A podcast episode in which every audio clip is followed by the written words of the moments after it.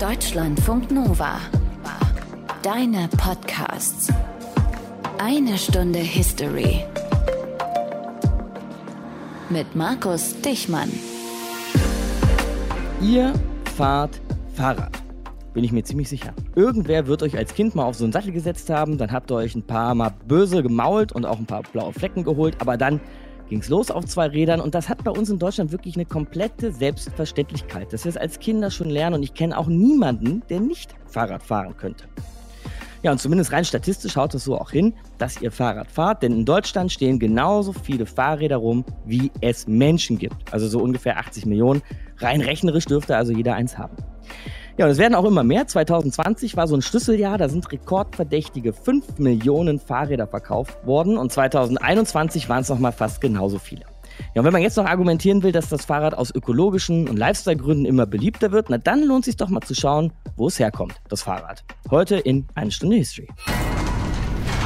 Aus den prallgefüllten Schatzkammern der Menschheitsgeschichte. Euer Deutschlandfunk Nova-Historiker Dr. Matthias von Helfeld.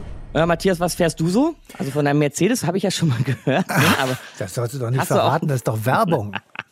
Na, also von deiner Limousine möchte ich meinen. Hast ja, du auch ein nein, Fahrrad? Ja, ja, natürlich habe ich auch ein mhm. Fahrrad, aber da sage ich jetzt die Marke nicht. Das ist ganz wunderbar mit Scheibenbremsen und vielen Gängen. Ich komme die Berge rauf und runter und das macht sehr viel Spaß. Sehr schön. Wir sind uns ja einig, so wie viele andere HistorikerInnen und Fahrradexperten auch, dass es losging mit diesem Fahrrad, mit der sogenannten Laufmaschine. Aus dem Jahr 1817, erfunden von einem gewissen Karl von Dreis. Matthias, wer war das? Ja, der war ein sehr interessanter Mann. Er ist in einer bewegten Zeit geboren worden, und zwar am 29. April 1785 in Karlsruhe. Und es war nicht nur ein bewegtes Leben, das vor ihm lag, sondern auch insgesamt für Europa eine bewegte Zeit. Es war die Französische Revolution. Danach wurde Deutschland durch Napoleon besetzt. Dreis hatte eine relativ schlechte Schulzeit. Er war auch wirklich, kann man sagen, ein schlechter Schüler. Er ging anschließend in eine Forstlehre bei seinem Onkel. Dann allerdings hat es Klick gemacht. Er begann ein Studium Landwirtschaft und Physik und zum Abschluss seiner Forstausbildung wurde er badischer Forstmeister. Das allerdings hat er nie tatsächlich ausgeübt. Stattdessen wurde er, Achtung, zum Professor für Mathematik ernannt und als Forstmeister in jungen Jahren schon pensioniert. Also ein früh pensionierter badischer Forstmeister und Mathe-Prof erfindet jetzt so eine Laufmaschine. Wie ist er darauf gekommen? Naja, also die erste Erfindung, die war ein bisschen davor. Da hat er so etwas wie einen Wagen konstruiert. Er nannte das Wagen ohne Pferd. Aber davon unabhängig erfand er eben 1817 den Vorläufer, kann man sagen, unseres heutigen Fahrrades. Manche sagen auch, es ist eigentlich immer dasselbe geblieben, nämlich ein Holzrahmen, zwei gleich große Räder, ein Holzlenker und ein Sitz zwischen den Rädern etwas nach hinten gelagert. Die Fahrt auf diesem Gerät wurde durch das Abstoßen mit den Beinen erreicht und das Gleichgewicht und die Richtung konnte man durch Ausbalancieren auf diesen beiden Reifen und durch einen Deichsellenker erreichen. Also wirklich vielleicht so wie das Laufrad, das wir auch mal als Kinder hatten, bevor man aufs Fahrrad gestiegen ist. So ungefähr kann man sich vielleicht vorstellen. Und er hat sich dann ja auf der von Dreis ziemlich reingehauen, diese Erfindung bekannt zu machen. Ja, er hat öffentliche Fahrten unternommen. Das ist ganz witzig. Er ist dann auf dieses Ding geklettert und hat dann einfach mal losgelegt. Er hat Zeitungsartikel veröffentlichen lassen, sozusagen Werbung geschaltet. Er bekam ein großherzogliches Privileg, solche Dinger zu bauen. Aber er wurde damit nicht etwa reich. Das hat man ja ganz oft bei solchen Erfindern. Im Gegenteil. Er musste einen sozialen Abstieg ertragen. Er litt unter Mobbing, weil sein Vater 1820 an der Verurteilung zum Tode von Karl Sand beteiligt war. Karl Sand war der Mörder des Dichters August von Kotzebue und dieser Mord, der löste Restauration und Repression im Deutschen Bund nach dem Wiener Kongress aus, also nach 1815. Das wurde ihm alles zu viel. Er floh nach Brasilien und nahm an einer fünfjährigen Expedition teil. Mhm, du hast ja schon gesagt, ein bewegtes Leben, auf jeden Fall eine ziemlich wilde Biografie, die ja auch so das ein oder andere ich sag mal, rebellische Element kannte. Ja, aus Brasilien, also nach dieser fünfjährigen Expedition, kam er zurück als glühender Demokrat. Er unterstützte die deutsche Revolution von 1848-49. Er legte seinen Adelstitel ab. Er verzichtete auf sämtliche Privilegien, weil die Feudalrechte des Adels, so schrieb er, Deutschlands Freiheit gefesselt hätten. Und er unterschrieb diesen Brief mit Bürger und Mitglied des souveränen deutschen Volkes. Daraufhin wurde er wegen, Zitat, Geistesschwäche und partieller Verbohrtheit für nicht mehr zurechnungsfähig erklärt. Eieiei. Man hat so den Eindruck, Matthias, Karl von Dreis irgendwie gescheitert, aber natürlich irgendwie auch genial. Ja, es war vermutlich von beidem etwas wie so oft. Er war gescheiter, weil er eben sozial abstieg nach Wirtshausschlägereien und anderen, weil seine übrigen Erfindungen alle gescheitert sind und weil er unmäßig viel Alkohol trank und damit natürlich zum Gespört wurde. Andererseits aber war er tatsächlich ein verkanntes Genie, weil sich seine Erfindung nämlich durchsetzte und weil die Menschen erkannt haben, wie genial und wie praktisch dieses Laufrad war und weil unsere heutigen Fahrräder eigentlich immer noch so aussehen wie seine Laufmaschine. Einzig, dass wir mittlerweile Pedalen und eine Kette haben, mit denen wir die Kraft unserer Beine in Geschwindigkeit ummünzen können. Ja, dann gehen wir doch noch mal zurück zum Anfang dieser Erfolgsstory, die jetzt schon über 200 Jahre auf dem Buckel hat. So gehen wir zurück zu Karl von Dreis und der Erfindung seiner Laufmaschine und das tun wir mit Grit Eggerichs. Die Erfindung des Zweirads baut auf einer noch älteren Erfindung auf. Vor über 200 Jahren dachte sich ein kleiner Mann mit Schnurrbart, der Mensch kippt nicht um, wenn er gleitet. Dabei hat er auf dem Eis nur zwei Kufen unter sich und die sind auch noch viel schmaler als die Masse Fleisch, die sie bewegen. Zu Freiherr Karl von Dreis Lebzeiten froren Flüsse und Seen im Winter regelmäßig zu. Und das Gleiten auf Eis war die einzige Art, sich an Land schneller als beim Gehen fortzubewegen, ohne in einer Kutsche zu sitzen. Und damit den Halt von vier Punkten am Boden zu haben. Dass es dem Menschen möglich ist, sich mit nur zwei Punkten Bodenhaftung fahrend in einer Spur zu halten, das war die zündende Erkenntnis. Loda, eine neu erfundene Fahrmaschine. Die Hauptidee der Erfindung ist von dem Schlittschuhfahren genommen und besteht in dem einfachen Gedanken, einen Sitz auf Rädern mit den Füßen auf dem Boden fortzustoßen. Das erste Fahrrad der Menschheit war, wie das erste für die kleinsten heute, ein Laufrad aus Holz. Der Name Loda ist wahrscheinlich eine Kombination aus den französischen Wörtern Locomotion und Dada, auf Deutsch Fortbewegung und Steckenpferd. Aber Loda hat sich nicht durchgesetzt. Das neue Ding hieß Lauf- oder Fahrmaschine, manchmal auch Dreisine, nach dem Erfinder. Die, die darauf fuhren, wurden Reiter genannt, wie im Englischen heute noch. Mit den Händen halte man die sehr leicht zu bewegende Leitstange, um den Gang nach Gefallen zu dirigieren doch so, dass das Rad womöglich auf einer festen Linie der Straße gehe. Um diese Balance zu halten, musste man sich erst einmal ein sicheres Gefühl und Achtsamkeit angewöhnen. Das schrieb der Erfinder 1817 in der Gebrauchsanweisung. Eine Einführung in leichter Sprache für ein skeptisches Publikum, das keine Ahnung hatte, was das war. Balance halten. Alsdann mache man mittels leichten Aufsetzens der Füße große, aber anfangs langsame Schritte in paralleler Richtung mit den Rädern und halte dabei die Absätze nicht einwärts, dass man nicht mit denselben unter das hintere Rad komme. Der Erfinder Karl Dreis war selbst eine unwahrscheinliche Erfindung ein kreativer Beamter, ein Adliger, der keiner sein wollte und den Titel dann auch ablegte, weil er irgendwie nicht richtig fand, dass manche Menschen mehr wert sein sollten als andere. Ein sportlicher Mensch. Auf der Premierenfahrt schaffte er 13 km/h, für einen fahrbaren Untersatz, der Räder aus Holz, Reifen aus Eisen hatte und mehr als 20 Kilo schwer war, ein ziemlich guter Schnitt. Erst nach hinlänglicher Fertigkeit im Balancieren und Dirigieren schiebe man sich schneller und halte meistens beide Füße zugleich in die Höhe, um sich auszuruhen, während man in voller Schnelligkeit fortrollt. Der Freiherr erlebte wirkliche Freiheit wohl erst auf dem Rad. Gern wollte er damit auch Geld verdienen, aber das war schwierig. Mechaniker bauten die Erfindung einfach nach. Es gab kein ordentliches Patentrecht. Immerhin bezahlten ihn die Gutbetuchten. Der europäische Adel hatte ein neues Spielzeug gefunden, ohne die wirkliche Dimension zu ahnen. Dieses lustige Holzrad bedeutete eine echte Verkehrswende. Für Dreis war vollkommen klar, dass und wann seine Erfindung wirklich wichtig werden würde. In Krisenzeiten, wenn Pferde und ihr Futter selten werden. Bevor es Schienen und Lokomotiven gab, den Ottomotor und vor allem das Fahrrad, liefen die Menschen, sie ritten oder sie spannten Pferde vor eine Kutsche. Wenn Dreis für sein Laufrad warb, ließ er keinen Pferdevergleich aus. Bergab schneller als ein Pferd in Karriere. Auf der Ebene so schnell wie ein Pferd im Galopp. Bergab werden die besten Pferde auf langen Wegen übertroffen. Das wichtigste Argument aber war, Tiere müssen gefüttert werden. Und die Getreidepreise stiegen 1817 ins Unermessliche. Schuld daran war der indonesische Vulkan Tambora.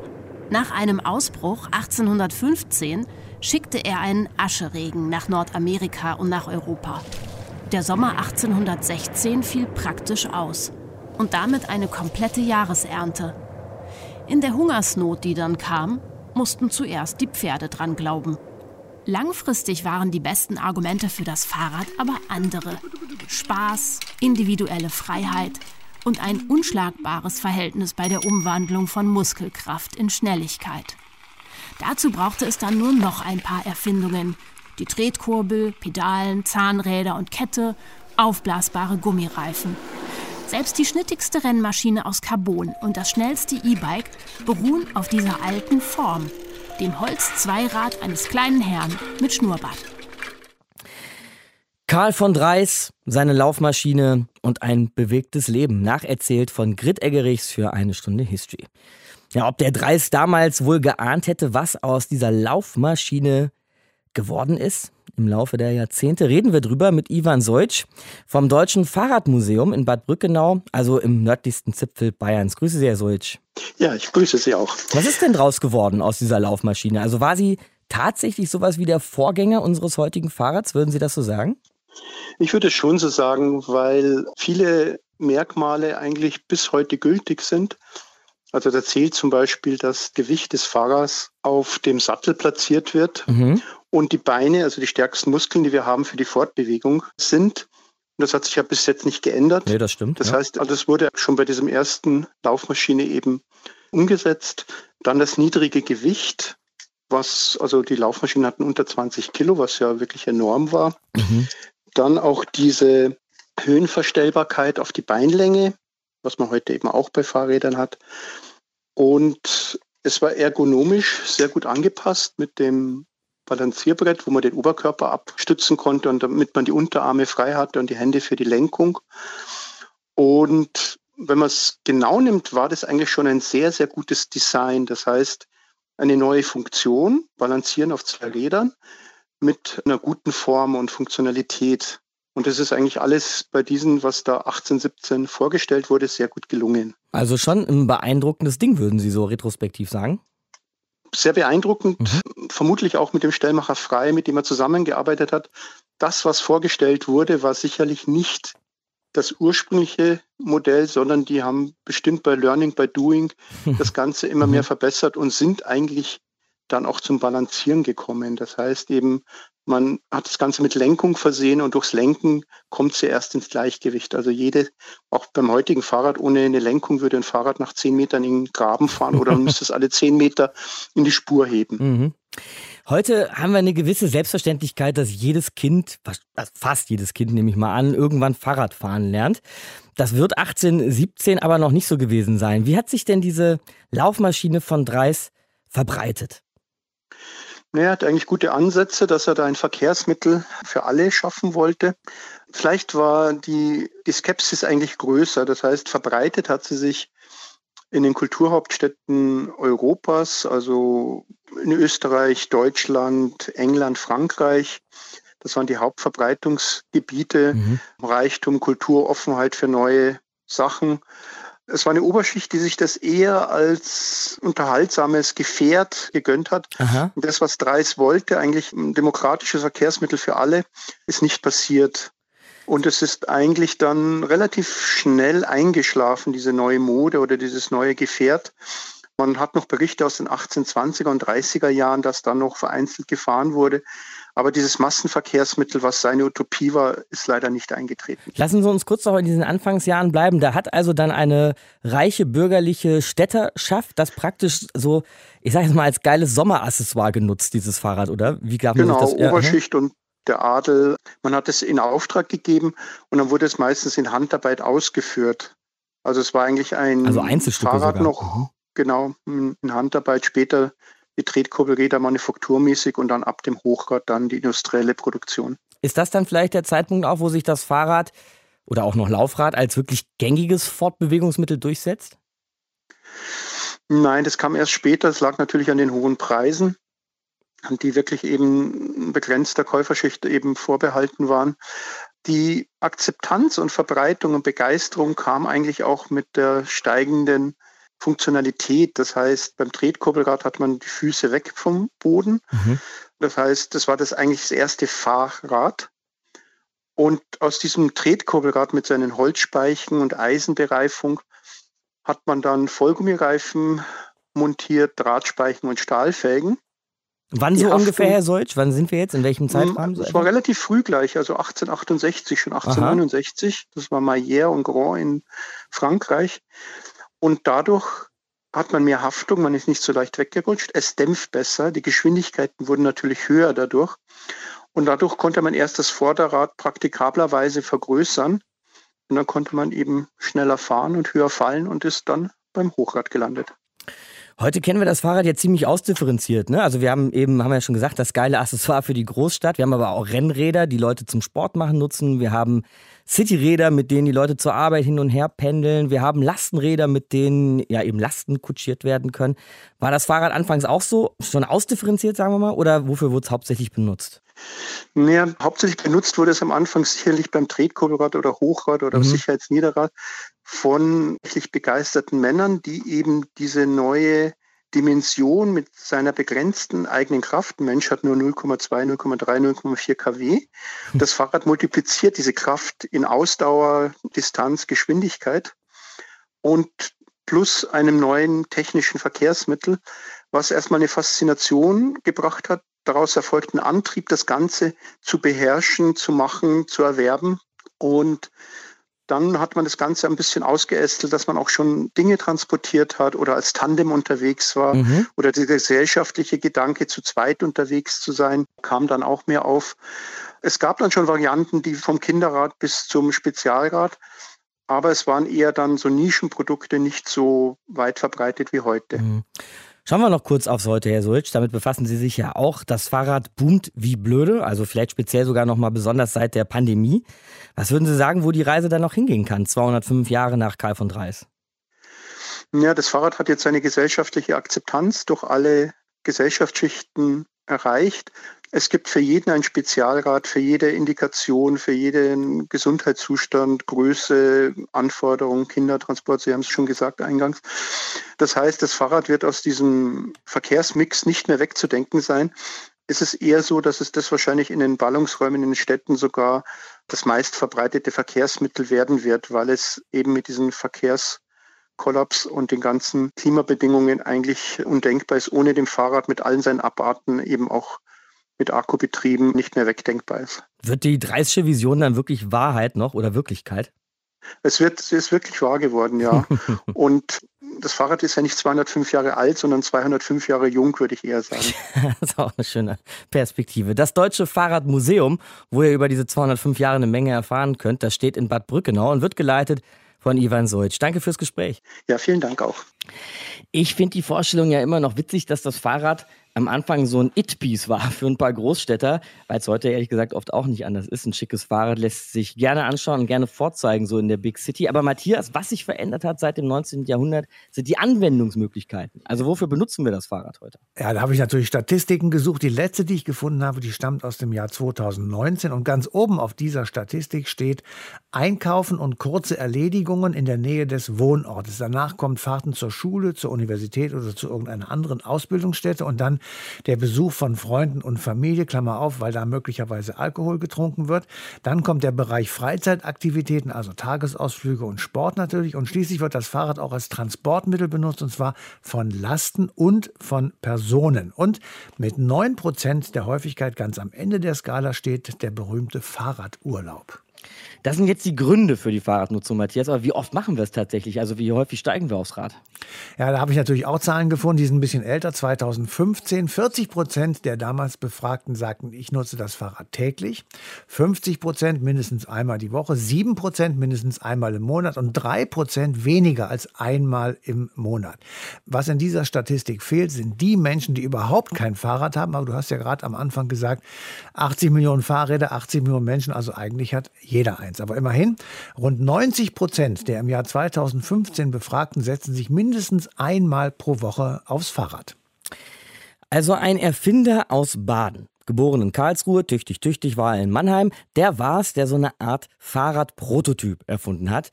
Da waren wir also im Südwesten Deutschlands weit vorne mit dabei. Wenn ich jetzt aber mal so ans Fahrradfahren heute denke, werde ich eher neidisch, wenn man mal in Dänemark oder in den Niederlanden radeln geht. Da fährt man nämlich ziemlich entspannt durch die Gegend und gerät nicht gleich in Lebensgefahr, wenn man sich auf den Sattel setzt. Denke ich mal an Köln, Paris oder vielleicht auch Rom.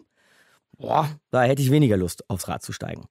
Den europäischen Vergleich, vor allem den Vergleich zu unseren Nachbarn in den Niederlanden, den hat auch die Historikerin Anne-Kathrin Ebert gezogen in ihrem Buch Radelnde Nationen. Hallo, Frau Ebert. Hallo. Nehmen wir jetzt Deutschland, Frau Ebert. Sind wir eher eine Auto- oder eher eine Fahrradnation? Deutschland ist eine Autonation geworden. Deutschland war eine Fahrradnation, mhm. hat das aber ziemlich gut vergessen, glaube ich. ja. Und das Auto ist dann auch wirklich zum Liebling der Nation geworden, wie man so schön sagt. Und unsere Nachbarn, die NiederländerInnen, die sind dann wohl eher Fahrradnation als Autonation. Oder ist das ein Klischee? Nein, das ist kein Klischee. Die Niederlande und Dänemark sind Radfahrnationen und sie sind das geworden, auch aus historischen Gründen. Und da muss man vor allen Dingen einmal den Ersten Weltkrieg nennen. Mhm. Es war eigentlich so, dass um 1900 ja, da gab es eigentlich so europaweit so einen Radfahrboom. Also es ist auch als Radfahrwut bezeichnet worden. Also das war sozusagen der Hotshit ähm, des europäischen Bürgertums Aha. in den Städten, die damit, also die sich diese Fahrräder, die ja damals noch sehr, sehr teuer waren, kauften und damit dann unterwegs waren. Und gleichzeitig um 1900 fängt eben auch das an, was sozusagen unsere Gegenwart noch viel stärker prägt, das Automobil, der mhm. Und die spannende Frage ist dann eigentlich, wie, wie verhalten sich die beiden zueinander, das Radfahren und das Automobil? Und man muss erst einmal sagen, zunächst sind das Verbündete, ja, also das ist die gleiche Schicht. Es sind reiche, technikaffine Städter, die sich da die was Neues äh, ausprobieren wollen, ja, die Teil der Moderne die was sein Neues wollen. ausprobieren, mhm. genau, und die auch damit rausfahren wollen aus der Stadt, die da so ein Erlebnis von Tourismus auch haben wollen. Mhm, ja. Und wir haben sehr viele Radfahrer, gibt es also auch Beispiele aus Paris, aus anderen Ländern, die erst Radfahren und dann Auto fahren. Und der Erste Weltkrieg ist dann so ein Moment, wo die kriegsführenden Nationen, also man sagt ja von diesem Krieg, also lapidar, das ist der Krieg, wo man irgendwie mit Pferden reingeritten und mit Panzern rausgekommen mhm, ist. Ja. ja, also eine unglaubliche technische Beschleunigung da auch in dieser Zeit. Und die Radfahrer europaweit vor dem Ersten Weltkrieg haben eigentlich immer versucht, zu zeigen, wie, wie wichtig und wie wertvoll dieses Fortbewegungsmittel ist. Ja, also dass das mehr ist als nur so ein Spaß, sondern dass das ein Werkzeug ist, dass man das super auch im Militär einsetzen kann. Gerade in Deutschland auch ein großes Thema gewesen, in Österreich auch. Also zu versuchen, mit dem Fahrrad die Pferde zu ersetzen. Gab es eine ganz berühmte Radfahrt von Wien nach Berlin. Das ist 1893 passiert. So eine Showfahrt quasi, um zu zeigen, was möglich ist, oder wie? Absolut, mhm. absolut. Und also auch ein Jahr davor, 1892, gab es einen Offiziersritt. Da sind ein paar Pferde bei verendet, also so schnell wie möglich von Wien nach Berlin. Das sind natürlich ganz tolle Pferde gewesen. Gab es also auch einen Aufschrei im, im Bürgertum, was man da für einen Wahnsinn macht und die armen Tiere quält. Und das war dann der Moment, wo sich die Radfahrer also präsentieren konnten und zeigen könnten, hey, wir quälen keine Tiere und wir sind schneller. Und sie waren viel, viel schneller. Also der Offiziersritt hat so 72 Stunden gedauert. Und die Radfahrer haben es in der mhm. Hälfte der Zeit ein bisschen mehr über 30 Stunden geschafft. Aber so richtig durchsetzen gegen das Automobil konnten sie sich dann eben in vielen europäischen Staaten doch nicht. Genau, und dann im Ersten Weltkrieg hat man dann gemerkt, naja, okay, so toll ist das Radfahren nicht. Es gibt diese Radfahrbataillons, aber so richtig für... für Moment, das Fahrrad wurde im Ersten Weltkrieg tatsächlich auch als Vehikel eingesetzt? Ja, ja, wurde Wahnsinn. eingesetzt, aber eben lange nicht so, wie sich die Radfahrer das vor dem Ersten Weltkrieg vorgestellt haben. Ja, es ist ein industrieller, ein Massenkrieg gewesen und die Radfahrer waren eigentlich immer noch so ein bisschen mehr so an Pferden und Offizieren und, und sowas orientiert sozusagen. Jedenfalls der Punkt ist, um jetzt mal da zurückzukommen, weshalb mhm. jetzt also die Niederlande und Dänemark, beide Länder sind neutral im Ersten Weltkrieg. Mhm. Beide Länder sind keine kriegsführenden Parteien. Beide Länder haben einen Riesenstress, dass sie draußen bleiben aus diesem Krieg. Die Niederlande auch noch eingefärcht zwischen England und Deutschland, ja.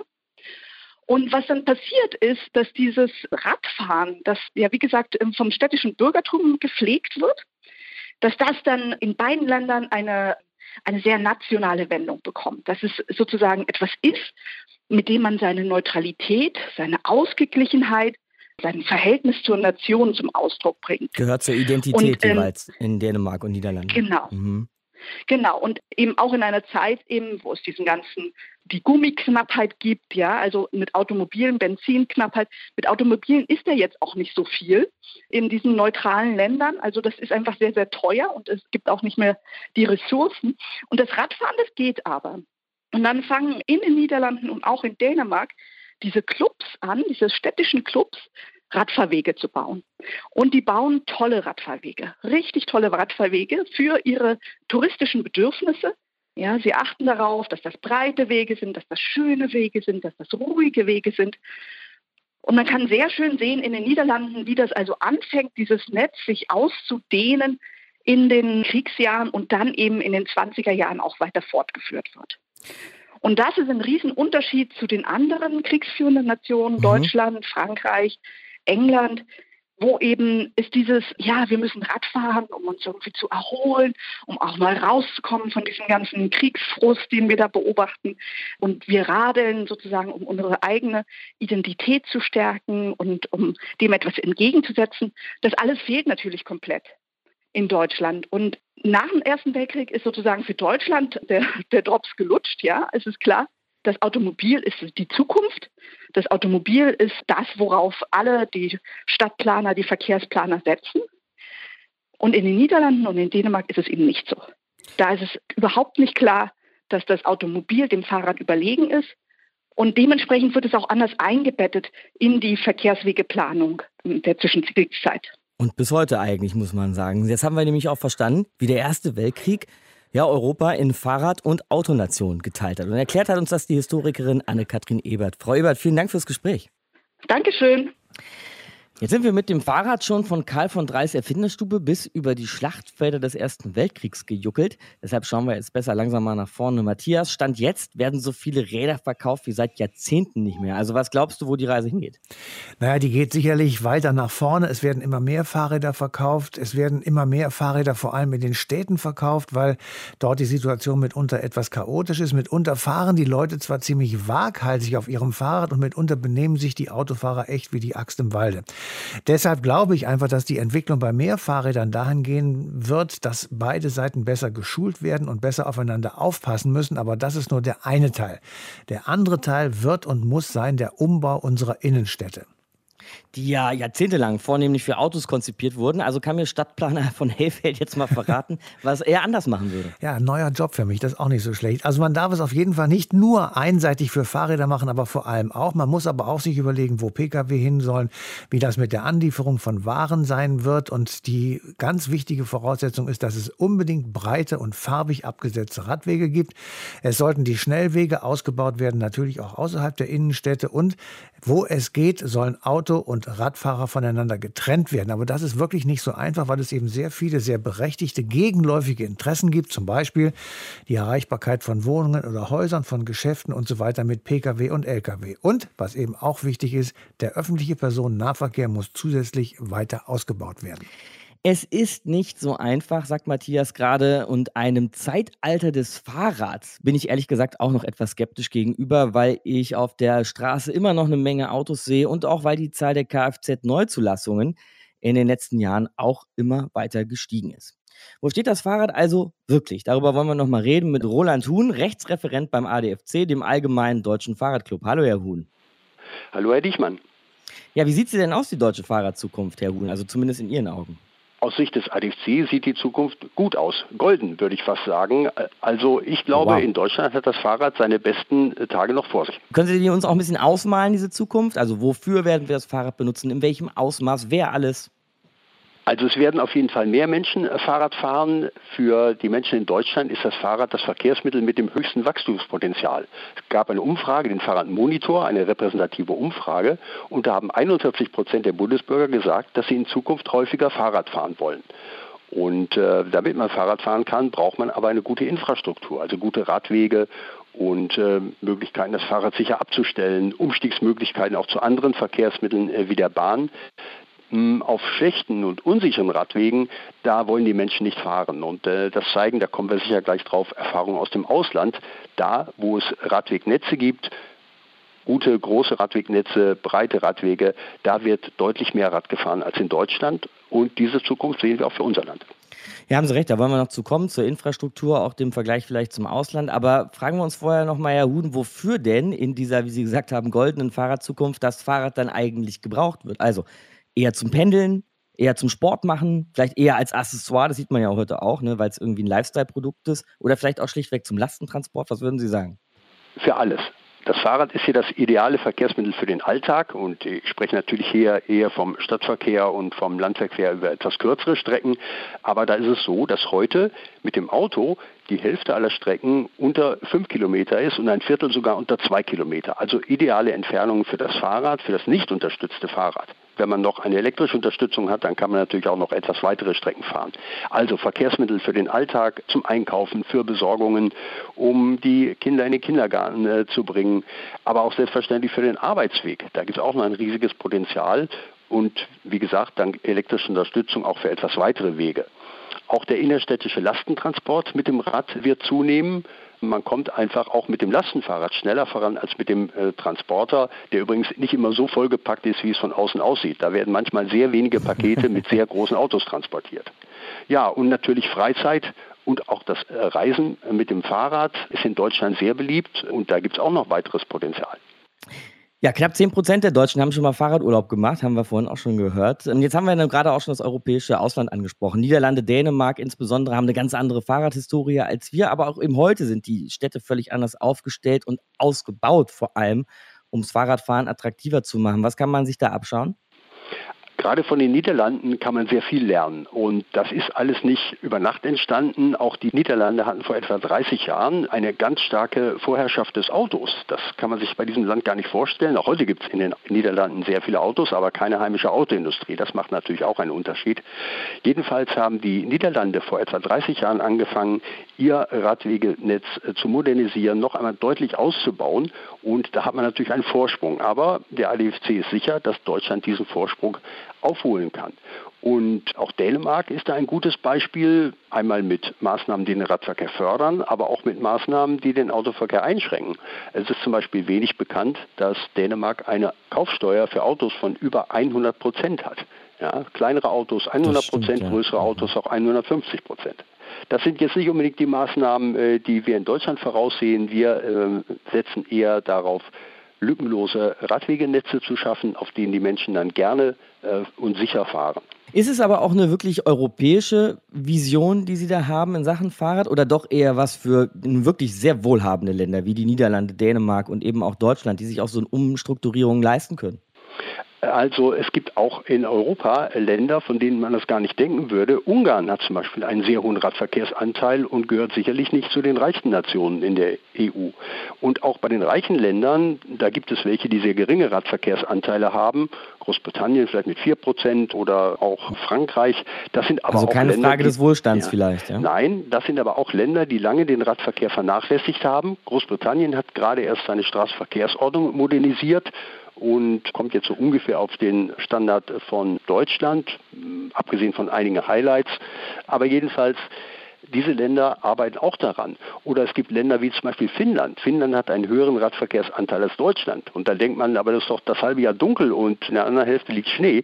Nein, ja. äh, das ist nicht ganz verkehrt, aber in Finnland werden zum Beispiel die Radwege auch im Winter von Eis und Schnee äh, befreit und dann fahren die Menschen auch im Winter. Da gibt es eine Stadt am Polarkreis, Ulu, die hat im Winter einen höheren Radverkehrsanteil als die meisten deutschen Städte das ganze Jahr über. Also, wenn man etwas für den Radverkehr tut und die Radfahrer merken, sie sind willkommen, ja, man sieht sie gerne auf den Straßen, dann nimmt der Radverkehr auch zu. Jetzt werden in den nächsten Jahren ja aber auch immer mehr Elektroautos auf den Markt kommen. Irgendwann auch noch die Karre mit Wasserstoff- oder Brennstoffzelle. Also auch das wird moderner und sauberer. Wird das Fahrrad dann da nicht vielleicht wieder alt aussehen? Also das Fahrrad ist schon 200 Jahre alt und sieht heute auf keinen Fall alt aus und wird auch in Zukunft nicht veraltet werden. Mhm. Und ähm, auch die Autos mit Elektroantrieb oder Wasserstoffantrieb sind immer noch viel zu groß. Wir haben in Deutschland so viele Autos, dass die ganze Bevölkerung bequem auf den Vordersitzen Platz hätte. Natürlich können die nicht alle gleichzeitig fahren, dann würde der Verkehr natürlich zusammenbrechen. Die Autos stehen ja ohnehin die meiste Zeit herum und nehmen dann auch sehr viel Platz weg. Also das Platzproblem löst sich auf keinen Fall. Das Lärmproblem Wenn das Elektroauto langsam fährt, dann ist es leise, aber ab etwa 30 km/h nehmen die Abrollgeräusche zu, darüber dann die Windgeräusche. Also leiser wird es auch durch die Elektroautos nicht unbedingt. Aber auch das Fahrrad hat ja eine elektrische Zukunft. Von den 5 Millionen Fahrrädern, die in den beiden letzten Jahren jeweils verkauft wurden, waren 2 Millionen Elektrofahrräder. Und äh, wahrscheinlich wird es sogar so kommen, dass eines Tages von den verkauften Fahrrädern die Mehrzahl eine elektrische Unterstützung hat. Aber es ist ja nur eine Unterstützung, man muss auf jeden Fall mittreten. Und das Fahrrad ohne Elektroantrieb hat auch eine Zukunft. Einmal als Sportgerät natürlich, dann als Freizeitgerät und als unkompliziertes äh, Fahrzeug. Als Fahrzeug, das auch für Krisen geeignet ist. Das darf man auch nicht vergessen in heutigen Zeiten. Und es gibt auch heute eine ganz große Vielfalt. Es gibt die Räder mit Elektrounterstützung, die ist natürlich beim Lastenrad sehr willkommen. Äh, da hat man es dann eben leichter. Man nutzt das Elektrofahrrad für weitere Strecken. Mit Elektrofahrrädern werden typischerweise längere Strecken zurückgelegt als mit den Rädern ohne Unterstützung. Aber es gibt auch junge Leute, die in der Großstadt mit Rennrädern fahren, im Alltag. Und da ist eigentlich Sieht ja, ja auch schick aus, muss man sagen, Herr Huhn. Es ne? sieht schick aus, besonders solange es nicht regnet. Und äh, da ist aber nur das dran, was man braucht. Aber mit einem Rennrad kann man in der Stadt zügig vorankommen. Aber man braucht natürlich dann glatte und ebene Straßen. Für mhm. Holperwege ist das nichts.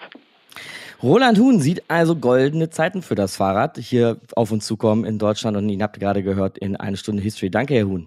Gerne, Herr Dichmann. Na, dann bleibt in dieser einen Stunde History eigentlich nur noch eine Frage ungeklärt, nämlich Matthias, was machst du jetzt mit deiner Limousine? Also deinem Auto? Ja, also ich schmeiße das jetzt noch nicht weg, aber es wird bald elektrisch. Und ich werde ah, das Fahrrad natürlich immer wieder benutzen, mhm. weil die Zukunft des Fahrrades wirklich super aussieht, als Freizeitgerät zum Beispiel, als innerstädtisches Fortbewegungsmittel, als Autoersatz und zwar ohne Parkplatznot. Und die neuen Fahrräder, die ermöglichen natürlich auch neue Einsatzformen, zum Beispiel als Lastentaxi oder als Kinderwagen. Und die E-Bikes werden immer besser mit einer immer größeren Reichweite. Also alles in allem wird es mehr Räder geben und es wird vor allem auch bessere Räder geben.